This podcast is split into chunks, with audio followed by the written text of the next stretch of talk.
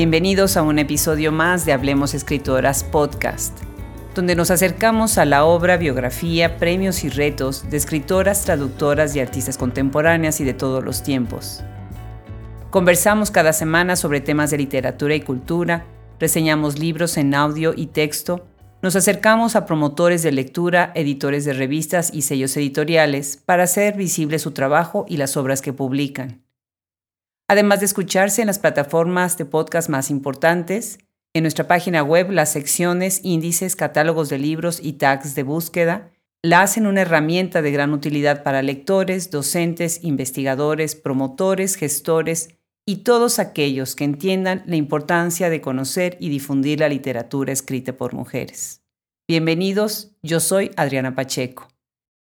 El día de hoy en nuestra sección Rompiendo Fronteras le damos la bienvenida a la escritora y periodista Azara Palomeque, nacida el 5 de septiembre de 1986 en España. Sus dos últimos libros son Año 9, Crónicas Catastróficas en la era Trump, Real Editores 2020, RIP Rest in Plastic, Real Editores 2019. Palomeque ha publicado numerosos poemas, cuentos y ensayos en revistas culturales españolas, estadounidenses y latinoamericanas, como Quimera, Librújula, Cuadernos Ático, Estación Poesía, Safo, Perodáctilo, El Perro, editado por Yuri Herrera, La Noria y El Hablador. Su obra ha sido incluida en varias antologías, entre las que se destacan Poesía sin Fronteras, Huerga y Fierro 2018 y Diáspora, Poetas Extremeños en el Exilio, Liliputienses 2020. Me da muchísimo gusto recibir en este micrófono a Sara Palomeque. Es un verdadero gusto, les va a encantar esta conversación, ya lo verán. A Sara, bienvenida a Hablemos Escritoras Podcast. Hola Adriana, ¿cómo estás? Muchas gracias por invitarme. Pues al contrario, yo a Sara la conozco hace muchos años y he visto cómo ha crecido su carrera, cómo ha llegado a tantos ámbitos. Y bueno, pues ahora tú nos vas a platicar de en dónde estás, en dónde vives, desde dónde nos escuchas ahorita. Estoy ahora mismo en, Filadelfia, aquí en, Estados Unidos. ¿En dónde trabajas en, en alguna universidad? ¿Qué haces ahí? Esto es bueno, es, una larga historia, pero ahora mismo estoy trabajando en la Universidad de Pensilvania y bueno, por el tema del, virus nos mandaron a casa como, como, hace, como hace un mes, pero antes de eso estaba haciendo el doctorado en la Universidad de Princeton, que no está, no está tan lejos, a una, a una hora de, de aquí. Y ya pueden oír por el bellísimo acento que Azar es española, del norte de España, ¿verdad? Nací en el norte, crecí en el sur, eh, entre Extremadura y Andalucía, así que tengo, tengo más acento sureño, la verdad. Es maravilloso cómo cada región tiene, tiene el acento, ¿verdad? ¿Dónde más has vivido? Eh, ¿Tú saliste de España a estudiar, pero has vivido en otros países o fuiste directamente a Estados Unidos? Bueno, yo em, crecí en una ciudad de provincia pequeñita, Badajoz, y luego estudié en Madrid. De Madrid existe el refrán de Madrid al cielo, ¿no? Y, yo creo que ocurrió algo así hasta, hasta que llegué a Estados Unidos. De Madrid me fui a Sao Paulo, estuve un tiempo ahí, luego estuve viviendo en Lisboa y bueno, luego estuve en Austin, en Texas, y allí fue donde, donde hice mi, mi máster, y Princeton y Filadelfia. Así que bueno, ya llevo, llevo dando tumbos bastantes años. Claro, y yo la conocí en la universidad, era una maravilla, estábamos haciendo el doctorado juntas, yo estaba haciendo el doctorado, tú estabas haciendo la maestría y sé que hablas portugués, que hablas muy buen portugués y con un programa precioso en literatura, eh, precisamente el uso brasileña, ¿verdad? Pero después entonces estuviste también en, bueno, en la Universidad de Princeton, donde terminaste el doctorado. Sí, en, Princeton llegué en el año 2011 y el doctorado lo defendí en, mayo del 2017. Lo que pasa es que los últimos dos años yo ya estaba viviendo en, Filadelfia y de hecho eh, 2017 se me solapó un poco eh, la, última etapa del doctorado y el, comienzo del trabajo en la, en la Universidad de Pensilvania, así que estaba un poco ahí a caballo entre los dos sitios. Entre los dos, claro que sí. Además tienes una licenciatura en periodismo muy interesante con una intersección en comunicación audiovisual. Esto es en la Universidad Carlos III en Madrid, ¿verdad? ¿En qué se basa esta combinación entre el periodismo y lo audiovisual? Em, bueno, a mí siempre me había gustado escribir. Desde pequeñita, pues escribía, empecé a ganar certámenes literarios a los 12, 13, 15 años y, y luego pues hablando con, mi, con mis profesores del instituto, ¿no? Cuando, cuando uno tiene esa edad y no sabe muy bien qué hacer, yo le decía, ¿qué hago? ¿Qué estudio? Y todo el mundo me recomendaba hacer periodismo porque claro, lo que a mí me dijeron en esa época, ¿no? Y yo toda inocente, te pagan por escribir. Digo, bueno, qué vida más maravillosa, yo quiero, yo quiero hacer esto. Y, una, una, vez que llegué a la, a la, universidad, pues existía un doble grado en periodismo y comunicación audiovisual. Yo no tenía eh, mucha idea de en qué consistía eso de la comunicación audiovisual. Estos años fueron de, de, puro aprendizaje. Y al final me acabó gustando mucho. Lo que, lo que hice fue, pues bueno, periodismo más tradicional, pero también teoría del cine, eh, narratología desde, vista desde el cine. Y a partir de ahí, porque no, no tenía mucho componente literario la carrera, pero sí que veíamos muchas películas y muchas historias, que es otra, otra manera ¿no? de estar conectada con, pues, con las artes. Y, bueno, lo disfruté mucho. Ya lo creo, ya lo creo. Yo conozco muchos periodistas que terminan siendo escritores. ¿Tú crees que hay como alguna eh, relación, como un camino obligado entre ambos oficios?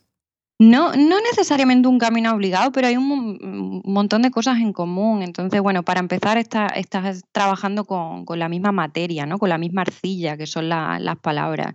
Y luego, pues el periodismo, aunque tiene ciertas normas y, siempre te, enseñan que si la objetividad y tal, no, no, no hay esa objetividad, ¿no? No existe, es imposible. Al final acabas haciendo, acabas haciendo literatura con ciertas normas, eh, siguiendo ciertos formatos. Entonces es muy muy fácil que la gente se pase, digamos, al, al reino de la, de la, ficción pura. Además, ahora los géneros se pues están hibridando mucho y, y em, últimamente. Entonces, creo que, creo que hay una serie de, de, conexiones ahí que siempre han estado y que ahora, si acaso, se le, se le da más énfasis que hacen que uno vaya de, de un camino al otro. Claro que sí. Bueno, pues lo, lo, has hecho muy bien, ir de un camino a otro. Y déjenme mencionarles algunas de las obras de, de Azara magníficas obras. Ahorita vamos a tener unas lecturas. Año 9, Crónicas Catastróficas en la Era Trump. Oigan el título. Maravilloso. Y esto está publicado por Real Editores 2020, así que está pero fresquecito. Otro libro, RIP, Rest in Plastic, que es también publicado por Real Editores en el 2019, en la ceniza blanca de las encías. Ese es por Isla Siltola, Isla de Siltola, 2017. ¿Está bien así? Isla de Siltola. Mm, Siltola. Siltola, 2017. American Poems, muy interesante, también nos platicará sobre este libro. Isla de Siltola también, 2015. Y una plaquette bilingüe, El diente del lobo de Wolf's Tooth. Esta es una mm, Carmina in Mínima Re 2014. Pero además tus poemas han eh, sido eh, publicados en diversas revistas y colectivos. Y yo veo algo que nosotros como migrantes a veces no nos percatamos o no nos frenamos a pensar de manera profunda y es la dificultad verdadera que es la lengua del migrante, ¿no? Cómo el migrante se va, hablando lo que habla y llega al otro país que es el que lo recibe. ¿Y qué pasa con, ese, con esa lengua? Y tú, de manera muy interesante, dices precisamente en el libro Año 9, Crónicas Catastróficas en la era, de Trump, abres con una nota la edición y dices, la lengua del emigrante suele quedarse estancada en el momento en que se va del país, puesto que deja de ser partícipe de los cambios que ocurren después. Y avanzas al Ulises de Homero. Muy interesante esta nota, cómo empieza este libro, ¿no? Y de ahí te vas al trauma de los múltiples desprendimientos que significa la, migración. Estás hablando, pues al, referirte a Ulises, estás hablando de este periplo, ¿no? Y es un libro fascinante, ¿no? En este retorno a un Ítaca, ¿verdad? Casi en una forma diaria, en un diario muy rico. Platícanos sobre este libro, cómo surge, fascinante eh, tu teoría y tu idea y cómo estás poniendo pues este conflicto de la lengua, ¿verdad?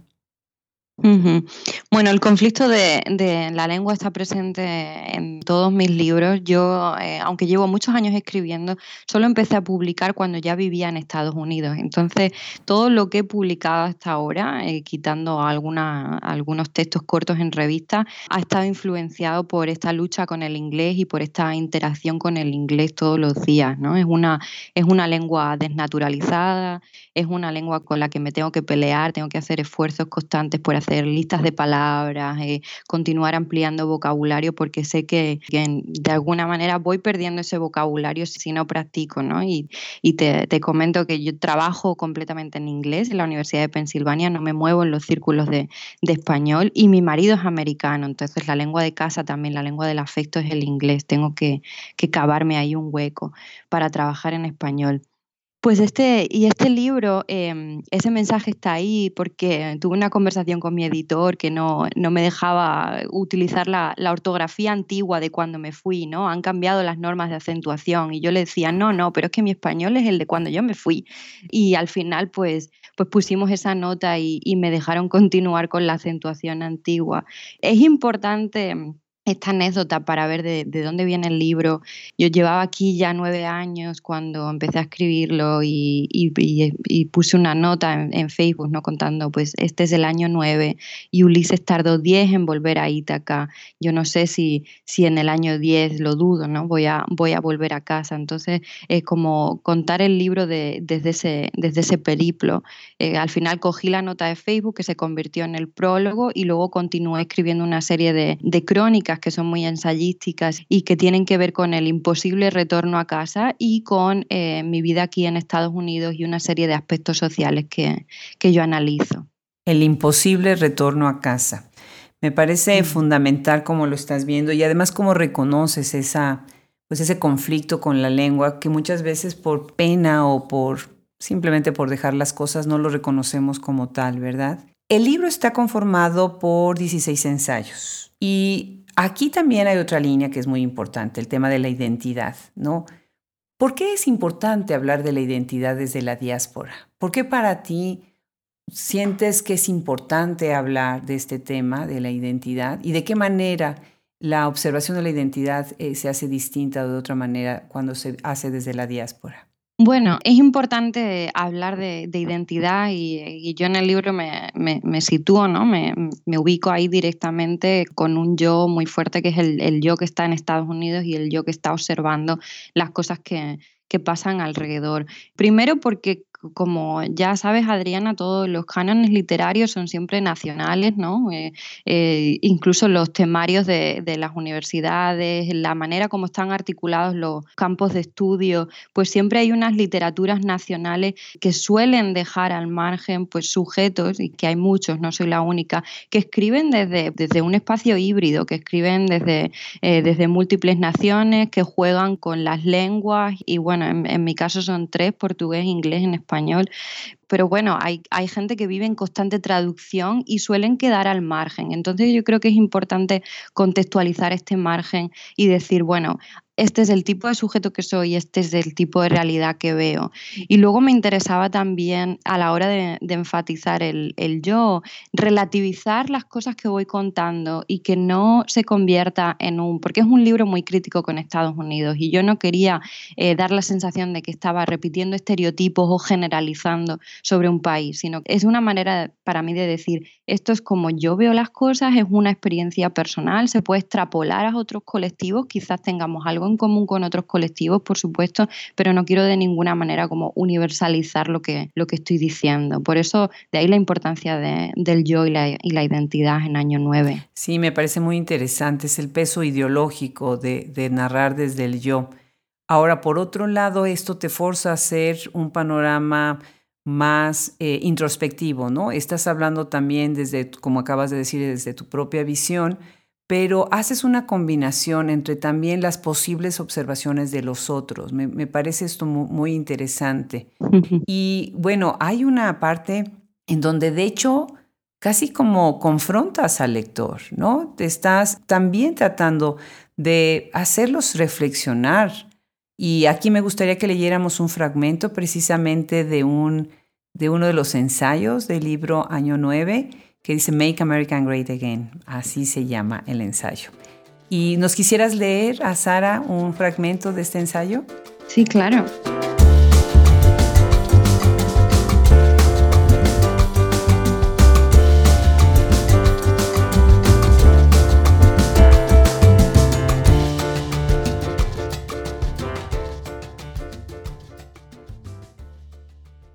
Make America Great Again. Hace unos cuatro años me pasé el otoño haciendo commuting, a saber, yendo y viniendo al trabajo en un total de tres trenes, un aventón a la primera estación de ferrocarril, una caminata de 25 minutos desde la última parada al lugar de destino, Princeton. Todo sumaba unas dos horas y media por trayecto. Yo ya vivía en Filadelfia pero daba clases de español en mi antigua universidad y como me provoca un pánico incontrolable conducir, no tuve más remedio que aventurarme a coger un tren tras otro, con las esperas que mediaban entre ellos, y condenarme así a la ineficiencia de este transporte basura gringo, trashportation. En aquella época, lo supe después, estaba lentamente contrayendo lo que acabó por evolucionar en una depresión en toda regla aupada por una carga de trabajo excesiva. Tuve que leer en los meses sucesivos a Byung-Chun Han para comprender a ese sujeto postdisciplinario que se explota a sí mismo sin necesidad de un poder represivo externo. Por un horario de sueño descontrolado, más de lo habitual, dormía en días intermitentes y una angustia que había ido sedimentándose con los años de exilio, posándose silenciosa sin desatar alarma, como las hojas secas, la arenilla, el polvo y los insectos muertos se acumulan en los canalones que desaguan el tejado, hasta que un día, de improviso, cede el techo a la gran tormenta. Pues es una, es una historia y un retrato que yo creo que nos suena familiar a muchos, ¿no?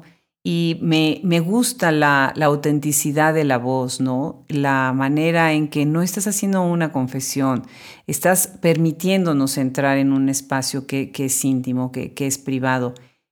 La, vida del migrante, especialmente en el contexto académico, tiene su propia complejidad. Y algo que, me interesa y que incluso eh, lo comentábamos con Wilfredo Burgos, que es nuestro colaborador en el podcast, Interesante lo que el, contexto y el término y la idea de la autoexplotación. Y él te pregunta, manda una pregunta específica, eh, ¿qué produce la autoexplotación en estos tiempos de, de tantos cambios ¿no? que estamos sufriendo, independientemente de la pandemia, también lo que está pasando en la academia? Bueno, la academia es un espacio muy, muy complejo, eh, donde se dan unas dinámicas que pueden resultar muy peligrosas porque nos vemos como, como migrantes, ¿no? Muchos venimos de, de otros países y estamos en estos, en estos espacios académicos y cuando yo pertenecía a, los espacios, a los círculos de español, concretamente en Princeton, pues eh, te da la, la, sensación medio ficticia de que todavía no existe ahí como, como un pequeño país, como un pequeño reducto de hispanohablantes donde tú te puedes desenvolver pues, y puedes seguir con tus costumbres, pero al mismo tiempo tienes una, una institución, que es una institución americana, ¿no? Dentro de, de Estados Unidos, que te estás pidiendo unos niveles de productividad, que te está pidiendo unos resultados que obviamente no se asemejan a, cómo serían las cosas en, nuestros países, ¿no? Entonces, una tiene que lidiar con, eso, con aprender los códigos de conducta del lugar de llegada, los códigos de producción, de, asumir esta explotación también. este es un concepto que viene del, libro La sociedad del cansancio de Byung-Chun Han, así que em, ya veo por qué lo, lo traes a colación. En términos de qué ha ocurrido con la pandemia y yo creo que se han, se han exacerbado las desigualdades y la, y la, explotación que ya estaban vigentes. Eh, tenemos una clase, digamos, privilegiada de catedráticos, ¿no? que tienen sus plazas aseguradas, pero creo que son el 30% del cuerpo docente, el 70% del cuerpo docente lo conforman eh, gente que está dando clases en puestos bastante precarios, lectores, adjuncts, y, y, y esta gente pues se les exige muchísimo más. Ahora con la pandemia, la educación online, pues mucha gente se ha tenido que convertir ¿no? en, docentes a distancia de un día para otro y, se les exige muchísimo más trabajo. Es un mundo muy complejo y quiero dejar claro que mi puesto en la Universidad de Pensilvania no es como académica. He intentado salir de, esos círculos precisamente por las dinámicas de, autoexplotación eh, de las que estamos hablando. A Sara, ya que estás mencionando esto, me gustaría hacer un comentario acerca de una columna que tú estás publicando en la revista Contexto y Acción. Y estás precisamente pues hablando del coronavirus, de Trump y el Estado fallido. Muy interesante, empiezas el darwinismo social se extiende ante una emergencia sanitaria tratada de la misma forma que otras crisis humanitarias preexistentes, aplicando la máxima del sálvese quien pueda. ¿Nos quieres platicar sobre tu trabajo también como colaboradora en algunas revistas y específicamente hacer un comentario sobre esta publicación? Sí, pues mi colaboración en contexto eh, responde a esa transición de, la poesía a, la prosa me di cuenta de que mucha gente estaba muy desinformada sobre lo que pasa en Estados Unidos. Em, hay cosas que se traducen literal en medios extranjeros y yo quería aportar pues una experiencia como periodista, pero también estos ojos ¿no? que, ven las cosas desde aquí y que se están informando en inglés. Esto ha afectado, por supuesto, a, la, la manera como escribí Año 9 y otras colaboraciones que he hecho con otros medios. Vale, en esta columna específicamente es, eh, bueno, es más bien un, reportaje de investigación. Lo que hay es una reflexión sobre la crisis del coronavirus eh, en la que yo tengo en cuenta una serie de problemas estructurales en Estados Unidos que están afectando a cómo se está desenvolviendo esta crisis y particularmente miro a lo que está haciendo el gobierno federal ¿no? para paliarla o en este caso para no paliarla. Es muy común que aparezcan noticias de, bueno, tantos contagiados hemos superado el medio millón, eh, tantas muertes, pero lo que no se cuenta a menudo es eh, cómo funciona el sistema sanitario en Estados Unidos, que existen 28 eh, millones de personas que no tienen seguro médico, que el 40% de la gente no va al médico porque le tiene miedo a las facturas, em, que la gente tiene, pues, eh, uno, uno, mucha gente, unos niveles muy altos de pobreza, pues, por otras cuestiones, ¿no? Entonces, a mí me interesaba reflexionar cuál es, digamos, el, el soporte social, ¿no? El que tenemos, los mecanismos de protección sociales que tenemos ante una pandemia como esta y cómo, pues, ante la falta de esos mecanismos sociales, ante la falta de bajas por enfermedad en la mayoría de los trabajos o seguros médicos que suelen estar asociados a, a tus contratos laborales, pues esta crisis es mucho más dura que en otras partes del mundo. Por eso digo, eh, sálvese quien pueda, un poco porque no existen esos mecanismos de protección social que existen en otros países. Y también, aunque no lo trato mucho en ese artículo, pero sería interesante ver cómo las redes sociales comunitarias de vecinos, etcétera, que sí que em, ayudan en, otros muchos contextos y sobre todo existen en España y en América Latina. Aquí en Estados Unidos tampoco eh, son, al menos no tan preponderantes porque la gente tiene un estilo de vida más individualista. Por eso mi intención era contextualizar y mirar problemas estructurales, no necesariamente los datos de cómo suben los números de contagiados. Me parece magnífico, me parece brillante el, reflexionar sobre estas aristas que, de las que nadie está hablando o se habla de manera superficial. Muy interesante. Pues regresemos a, tu obra como, como poeta, después volveremos otra vez a tus otros perfiles. Pero quisiera platicar, quisiera hablar ahorita sobre eh, otro libro que se me hizo fascinante, que es RIP, Rest in Plastic. Así nada más se te dan los títulos, así, así tal cual. Y Alberto López Martín dice que tú misma le dijiste un día que querías distanciarte de la poesía como objeto de interés crítico, pero tomas a la poesía por sobre la crítica. ¿no? aunque sí es una manera de hacer crítica lo que haces desde el periodismo, pero la poesía la, pones aparte, ¿no? Y dentro de la poesía estás haciendo eh, crítica. Platícanos de esta disyuntiva entre la escritura creativa y la crítica y cómo has sufrido una evolución en ti misma, tu poética. Bueno, yo eh, como académica en ciernes, ¿no? que era en la época del doctorado, pero también escritora, y recordemos que lo empecé en el 2011 y yo no, publiqué mi primer libro hasta 2015, eh, pues vivía en, esa disyuntiva de qué hacer, ¿no? Producir, eh, caer en esta explotación, autoexplotación para asegurarme pues las habichuelas, un puesto en la, en la academia, o dedicarme a lo que realmente quiero hacer, que es escribir pues de manera literaria, escribir poesía, escribir eh, narrativa. Y la verdad es que tuve eh, muy poco apoyo en los ambientes académicos a la, hora de, digamos, fomentar mi carrera poética, en la que eh, no se creía en absoluto. Y mi, mi, defensa fue decir, ok, bueno, pues voy a producir crítica literaria, voy a estar escribiendo esta serie de artículos científicos, etcétera, porque es lo que tengo que hacer, pero no voy a tocar la poesía, me voy a dejar un rincón ahí que es absolutamente mío, que no esté contaminado de crítica literaria, de formato MLA, de, artículos por pares, que sea simplemente un lugar de creación lo más espontáneo posible. Y así fue como empecé a escribir poesía. Em, en los ratos que, que, podía, que eran muchos, la verdad, porque soy bastante disciplinada, y no en mi tesis de doctorado o, los artículos que escribí, no, no hablé de poesía en absoluto. Opté por eh, analizar la guerra civil española, el exilio español y sus relaciones con América Latina, ese fue mi, mi tema de tesis, y así mantuve pues esa creatividad poética eh, y, y bueno, y así conseguí escribir tres libros de poesía. American Poems fue el primero, después en La ceniza blanca de las encías y este, y este último RIP Resting Plastic que salió en el 2019, el año pasado.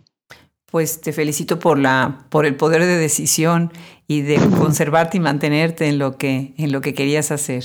¿Por qué no leemos eh, un poema precisamente? Tengo acá El Hueco, ¿te parece si lo compartes con nuestros escuchas? por supuesto.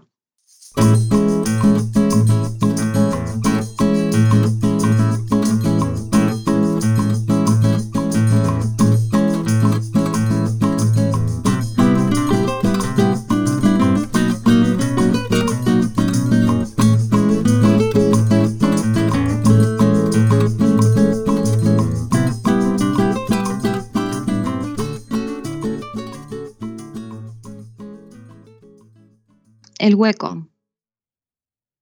Hueco. Matiz parturiento de la máscara. Lo que niega el dolor, pero recoge sus migas y con ellas irgue el búnker más vulnerable. Hacerse viejo en los relatos. Las arrugas colectan el rastrojo en la palabra y continúa impertérrito el vórtice de la miel pegajosos estómagos, sarro por las hendiduras, edificios que buscan la viga y solo hallan una secta de insectos a punto de suicidio. Hueco, heno mezclado con sal, anestesia transitoria. Fuerte, fuerte y sobre todo en este libro que vas al tema de la violencia, que casi es inevitable, ¿verdad? Hoy en día, pero no lo estás abordando de manera explícita, sino creas varias capas poéticas, diría yo, sobre estos eh, temas, ¿no? ¿Qué es para ti la poesía, Azara? ¿En quién te inspiras al escribir un libro como este? Mm, pues em, la poesía ha sido lo primero una, herramienta de supervivencia, digamos, a nivel, a nivel básico, biológico, ¿no? de, latido, de pulsaciones. Em, este libro en concreto y, el anterior están escritos en una época de, crisis personal muy, muy fuerte y, fue lo que, lo que me mantuvo a flote. Mm, ¿En quién me inspiro? Pues no, no suelo participar mucho, ahora, ahora más, pero en, esta época de escritura específicamente y por las circunstancias en las que me encontraba, no estaba participando mucho de, de los círculos poéticos o literarios contemporáneos. Fue una, una exploración muy solitaria y em, libros que me han influido y que, y que se nota la influencia, no, no, no la he escondido, ¿no?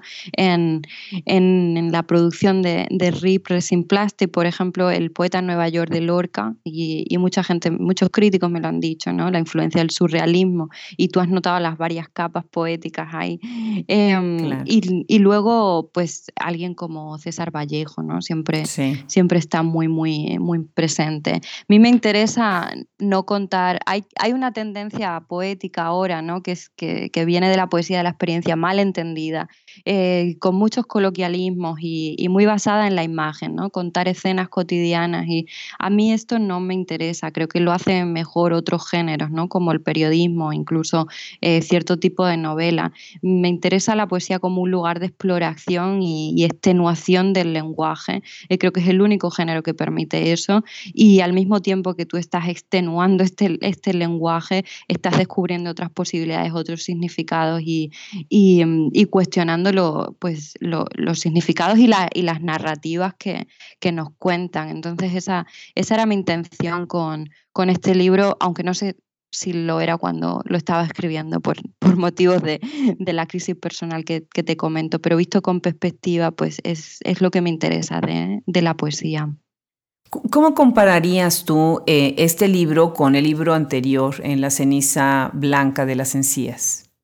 Bueno, los dos nacen de hecho de la misma época y cuando em, los dos son una búsqueda, primero una, una exploración personal de, de, crisis, depresión, etcétera, pero después cuando cuando superé, digamos, este, este primer pues, eh, reconocimiento de lo que me ocurría, ¿no? Em, hay una pregunta también por una crisis social y ahí es donde entra la, violencia que tú has señalado, ¿no? Violencia, violencia interior, interna, pero también violencia institucional. Y RIP Resting Plastic es una reflexión sobre el cambio climático y, mm, y bueno, ahí en el imaginario que, que trabajo eh, en, los, en, los, poemas hay muchas abejas muertas, que son, eso responde a, a estadísticas, ¿no? a documentales que vi de, muerte masiva de abejas por uso de pesticidas.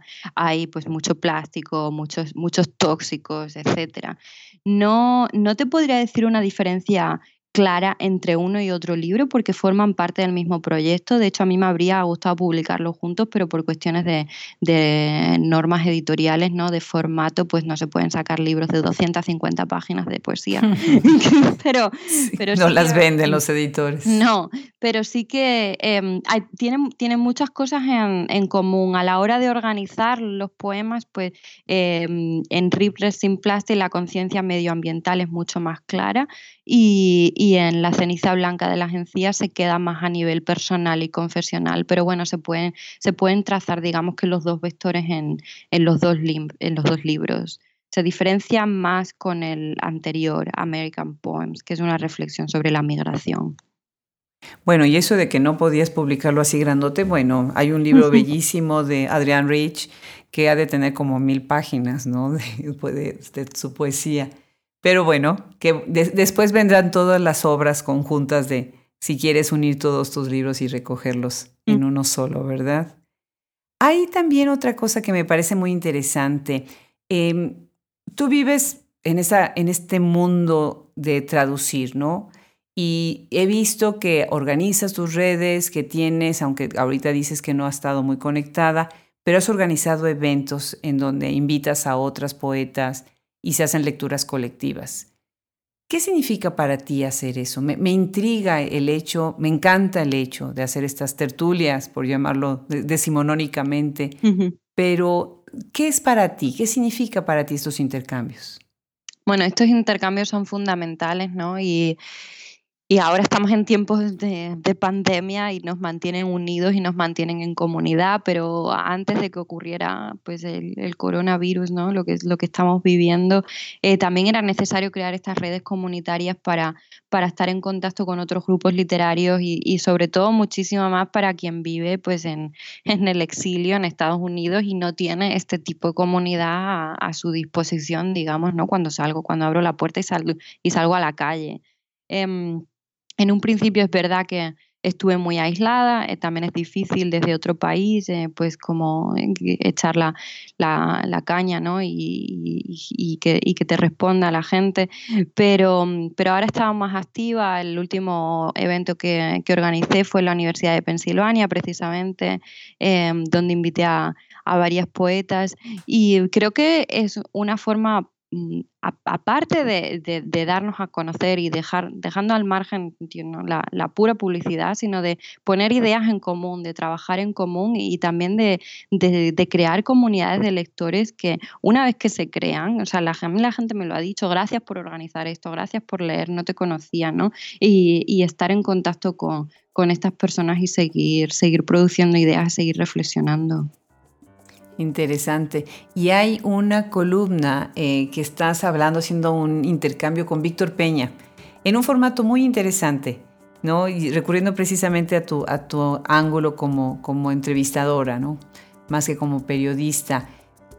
¿Cómo es que te conectas con estas revistas? ¿Cómo se hace eh, esta publicación para las nuevas voces, las escritoras nuevas? ¿Qué recomendarías para que lleguen estos, a estos foros? ¿Cuál es el trabajo, la línea que tú recomendarías a seguir?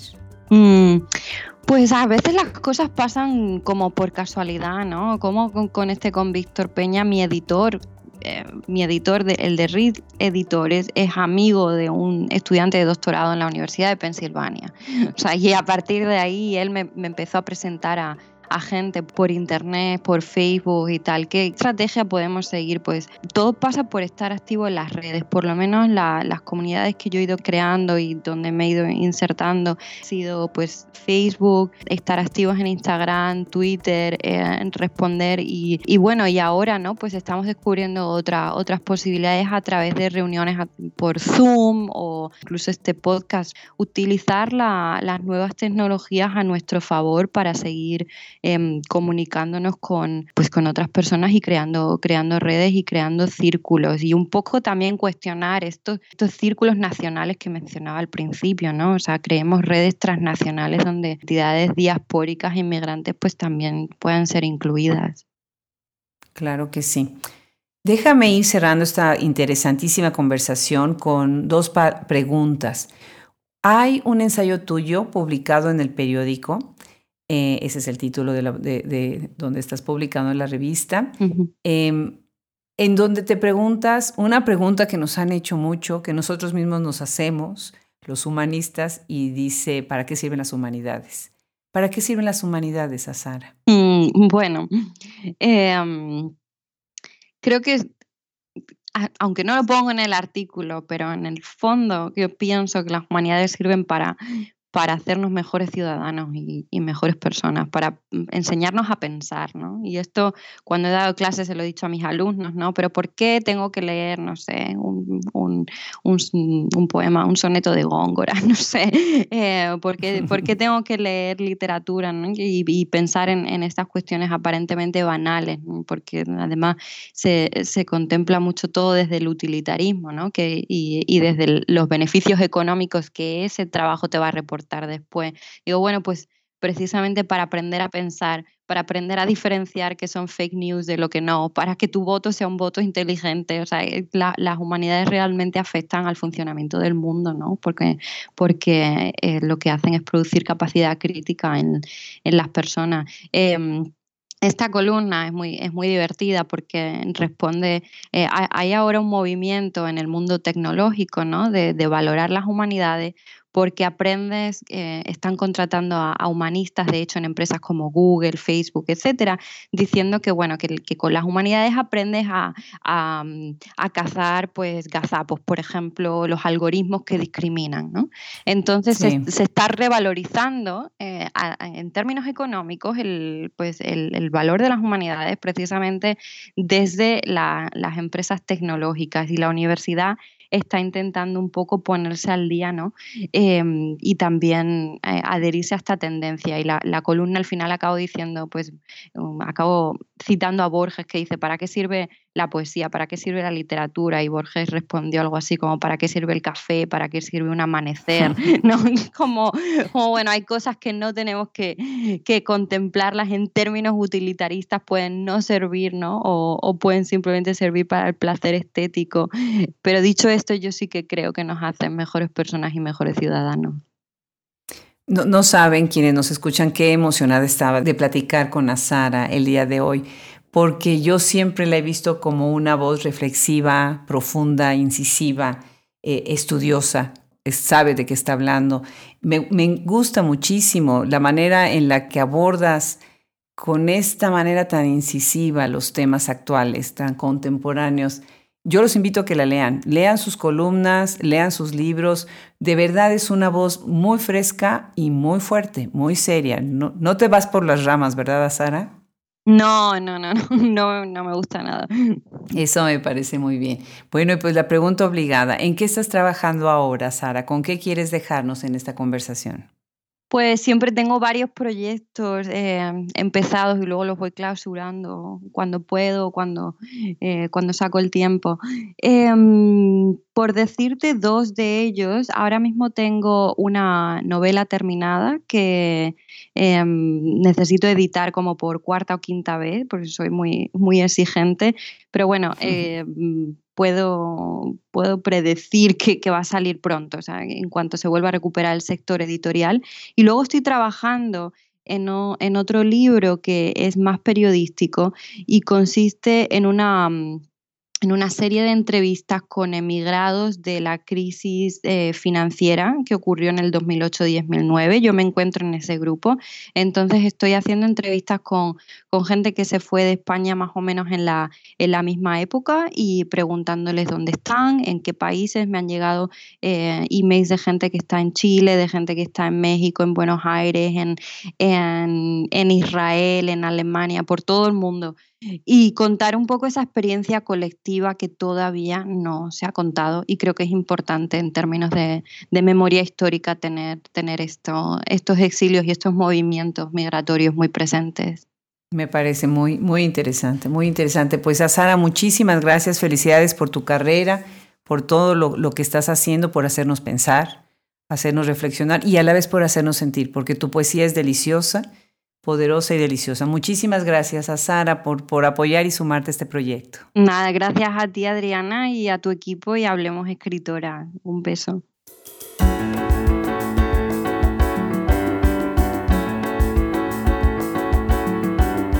En este mes de la poesía y en este mes del coronavirus, qué mejor manera de escuchar y de acompañarnos con la voz y con las ideas de Sara Palomeque. Muchas gracias en nombre del equipo Hablemos Escritoras Podcast, Fernando Macías Jiménez en la edición, Andrea Macías Jiménez, Social Media, Wilfredo Burgos Matos, Alejandra Márquez, Liliana Valenzuela, colaboración. Se despide de ustedes hasta la próxima, Adriana Pacheco.